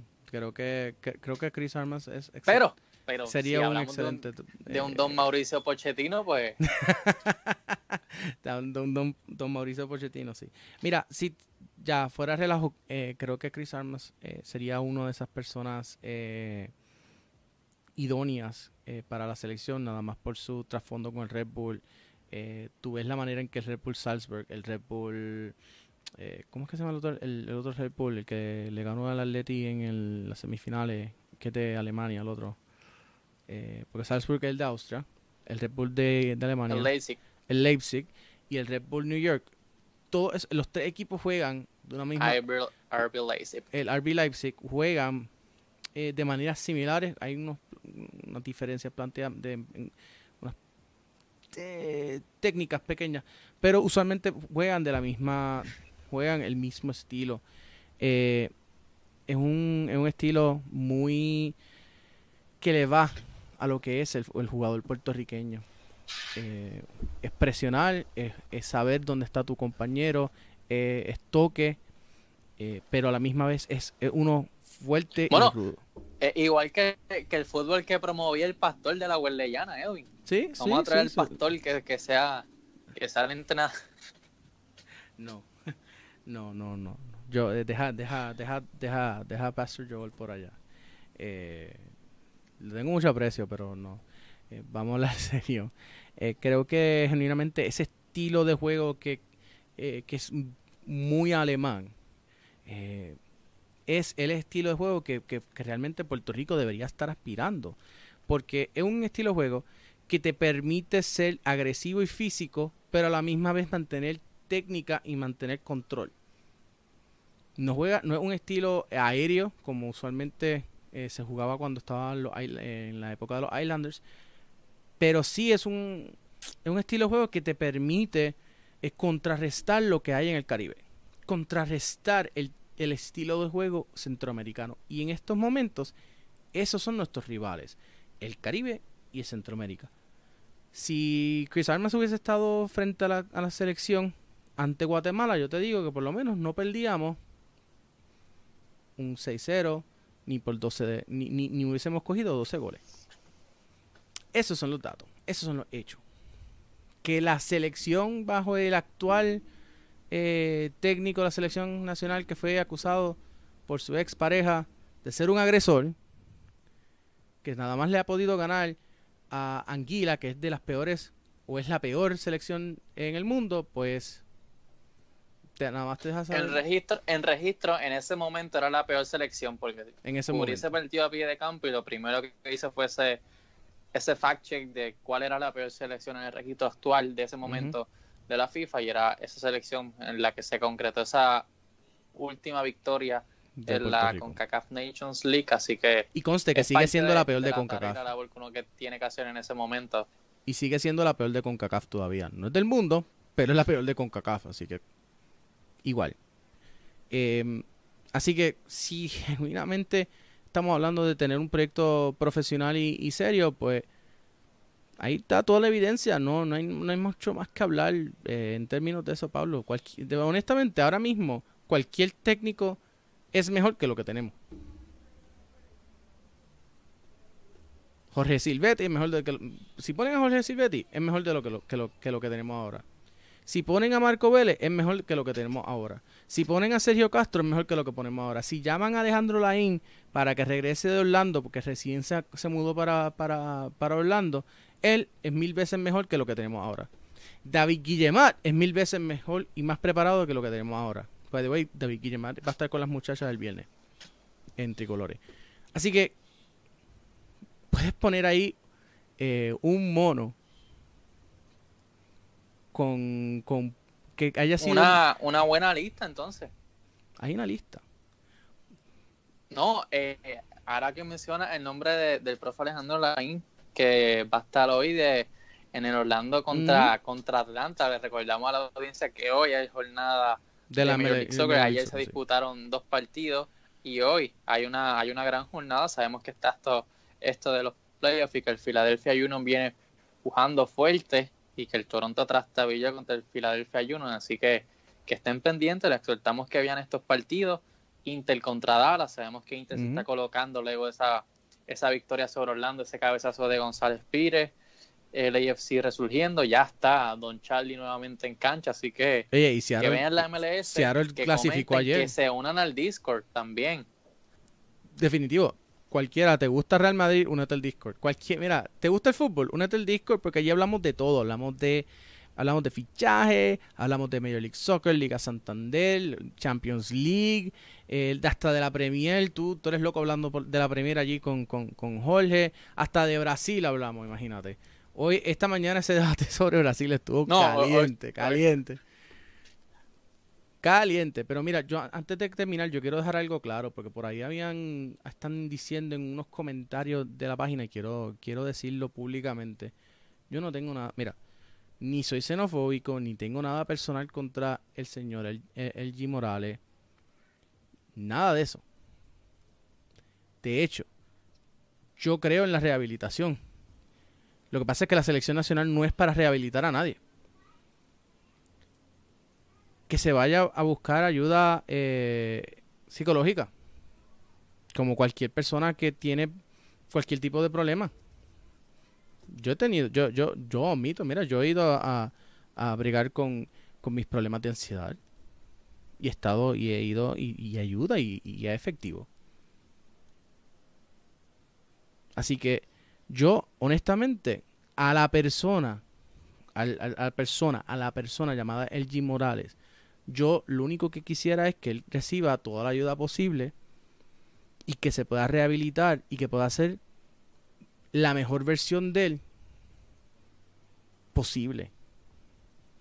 Y que sea eh, la persona que la mayoría de las personas en que lo conocen y que lo andan defendiendo e insultándonos a nosotros por simplemente traer hechos y evidencia, eh, que él sea esa persona genuinamente. Eso es lo que yo le deseo a LG Morales. Pero a LG Morales como el técnico de la selección nacional, a mí me gustaría...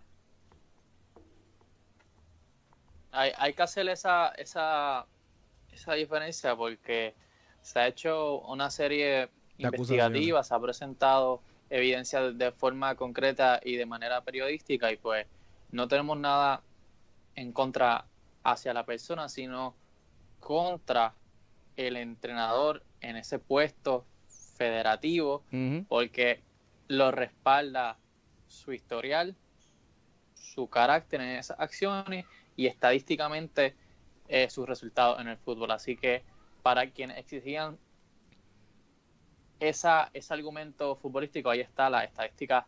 Las estadísticas hablan por sí Lo que es nuestra, nuestra selección actual, la victoria contra apenas la, la peor selección en ese momento en el registro del ranking FIFA, la evidencia táctica y cómo algunos futbolistas se han expresado y creo que hay que dejar en, evidencia eso que tú mencionas y hacer esa diferencia de lo profesional y de lo futbolístico y, todo está bastante más claro. Si vamos a hablar de estadística, primer partido de LG Morales o los primeros partidos de LG Morales eh, con la selección sub-23 no pasan de ronda y teniendo una excelente eh, y teniendo realmente esa sub-23 siendo lo que hoy es el core de lo que es la selección nacional. Primer partido ante primer partido de amistoso eh, ante el Hartford eh, Hartford Athletic de la USL Championship o de la USL 2, algo así. derrota. Amistoso contra Honduras, derrota. Serie, los dos partidos contra Guatemala, goleadas. Las únicas dos, las únicas dos victorias contra, volvemos a hacemos el énfasis que Anguila era la peor selección del mundo en ese momento. O sea que le ganamos a la peor selección del mundo en ese momento. Y por poco nos gana. Porque Anguila en la segunda mitad de ese primer partido por poco nos empata. Así que, ojo, que estaban, que, que, que ganamos ese partido gracias al reloj. Selección sub-20 en febrero. fue, un partido completa. Edwin, fue un ese partido fue un partido completamente distinto la primera mitad y la segunda. Definitivo, definitivo. Y como bien dice Diego, Diego Benvenuti, la incidencia del entrenador es poca cuando se muestran ya los jugadores en cancha y esa segunda mitad fueron más los jugadores que la propuesta técnica y la gestión deportiva de esa selección. Claro, pero eh, ahí yo le, contra, le hago la contraparte a Diego, que a diferencia de un club que depende de una del presupuesto de quién puede entrar o no, una selección nacional, tú escoges al jugador y lo convocas. So, si, tú, si tú como entrenador convocaste jugadores que no están eh, listos o preparados para ser eh, profesionales o jugar en a, nivel de selecciones nacionales, pues entonces lo que ocurra y hagan esos jugadores es culpa tuya. Ese es mi argumento. Eh, selección sub-20, le boicotean los que estuvieron, los que jugaron la, la semifinal contra México de las de la, de la selección sub-17 que llevó Marco Vélez, le boicotean. Pedazo, pedazo de selección. Súper excelente. creo que de esa selección solamente estuvo uno porque la mayoría le boicoteó. Trajeron jugadores de afuera. Ok, trajeron y, trajeron jugadores buenos. No pasamos de ronda. Entonces, ¿dónde, está, dónde, está ¿dónde están los resultados que, es, que supuestamente andan por ahí diciendo que hay para, defender en lo estrictamente deportivo la gestión del señor Elgi Morales como de director técnico en la selección nacional? Que me den un argumento válido. Porque ahora mismo lo único que andan haciendo es atacando al mensajero y cuando tú atacas al mensajero se nota que perdiste el argumento y el debate. Porque nosotros solamente hemos dicho estadísticas y hechos. Y recuerdo que no tiene que haber una denuncia en la policía para que algo, para que eventos de violencia hayan ocurrido. Eso es la realidad. Y que si tú buscas en buscador, no vas a encontrar nada. Y con Edwin, y con estadística y hecho, yo creo que debemos entonces dar, dar por sentado el episodio de hoy, ya que casi, casi, casi nos extendimos más de, más de media hora. Una hora y media. Y aquí podemos seguir toda, toda la noche porque incluso Luego podemos analizar hasta la jornada que está, que está por venir de la MLS o la jornada de la Champions League. Y sé que a la audiencia le va a gustar eso, pero le exhortamos a que sintonicen Gambeta Podcast el fin de semana, Tricolores el este, este próximo jueves. Viernes, viernes. O viernes. Tricolor este, esta semana es viernes porque el invitado, que va a ser David Guillemar, eh, creo que estaba ocupado el jueves y la, las chicas quieren querían entrevistarlo a él porque estamos en fecha FIFA femenino, así que eh, querían simplemente hablar con alguien que estuvo frente a selecciones nacionales y que ha tenido experiencia internacional con, con el Atlético Madrid y otras y otras eh, y otras clubes y otras instituciones. No quiero decir mucho porque pues ahora eso el viernes. Eh, así que nada, eh, viernes está tricolores y entonces el domingo eh, Gambeta, por si acaso, y están y se han preguntado, el banquillo está en hiato porque Sergio está con trabajo hasta aquí por lo de la que Alejandro está en Orlando. Y Alejandro se mudó para Orlando, así que estamos viendo a ver cómo vamos a hacer eso. Así que están en un break de temporada y, y, va, pero va a volver. Van a volver. Eh, ok, dicho eso, finalmente les recordamos el Discord que está ahí en el, en el, en el, en la descripción. Únanse, vengan y hablen. Eh, si no sabes mucho de fútbol, entra como quiera, aprende, porque ahí tenemos como tres directores técnicos hablando y, explicando también sus conceptos y, hablando y filosofando de fútbol. Tenemos a, a Pablo, que es el filósofo del fútbol puertorriqueño. Eh, en fin. Eh, ¿Qué va a hacer? Claro, ay, Pablo, claro que sí, claro que eres el filósofo del fútbol. Eh, así que, en, fin, únanse. Y obviamente síganos en, en, Spotify. Ya la entrevista con Aníbal Acedo Vila está en Spotify para los que no la han, escuchado. Y nada, y por ahí les dejamos un clip de lo que fue ese pequeño ah, debate y que quede claro, que quede, que, que, quede claro que esperemos que cuando grabemos el próximo episodio, el próximo miércoles, hemos evidenciado y ojalá se dé, se dé un cambio en, en este país que sea el cambio que el país entienda sea necesario. Eh, aquí no vamos a estar eh, endosando candidatos. Solamente les recordamos que el próximo martes son las elecciones y les exhortamos a salir a votar por sus candidatos de preferidos y por los que ustedes entiendan que van a representarlos mejor a ustedes, a nosotros, a todos en el gobierno. Y siendo... Eh, ¿Cuál es el apellido de Pablo? Preguntan por aquí. Pablo Reynoso. Paulo Reynoso, no Pablo, Pablo. Este. ¿Quién preguntó? ¿Quién preguntó? Evelyn Áviles. Este, dicho eso, les recordamos que también. Saludos. Que, que, salgan a votar eh, y que por aquellos eh, candidatos que tengan eh, los mejores intereses de profesionalizar el deporte en Puerto Rico para bien. Eso es todo lo que voy a decir. Voten por el candidato que ustedes entiendan que vaya a beneficiar más los deportes. Eso es lo más que puedo decirles y exhortarles. Así que, chao. Nos vemos. Hasta la próxima. Y nada, por ahí están. Seguimos chateando en el Discord. Bye.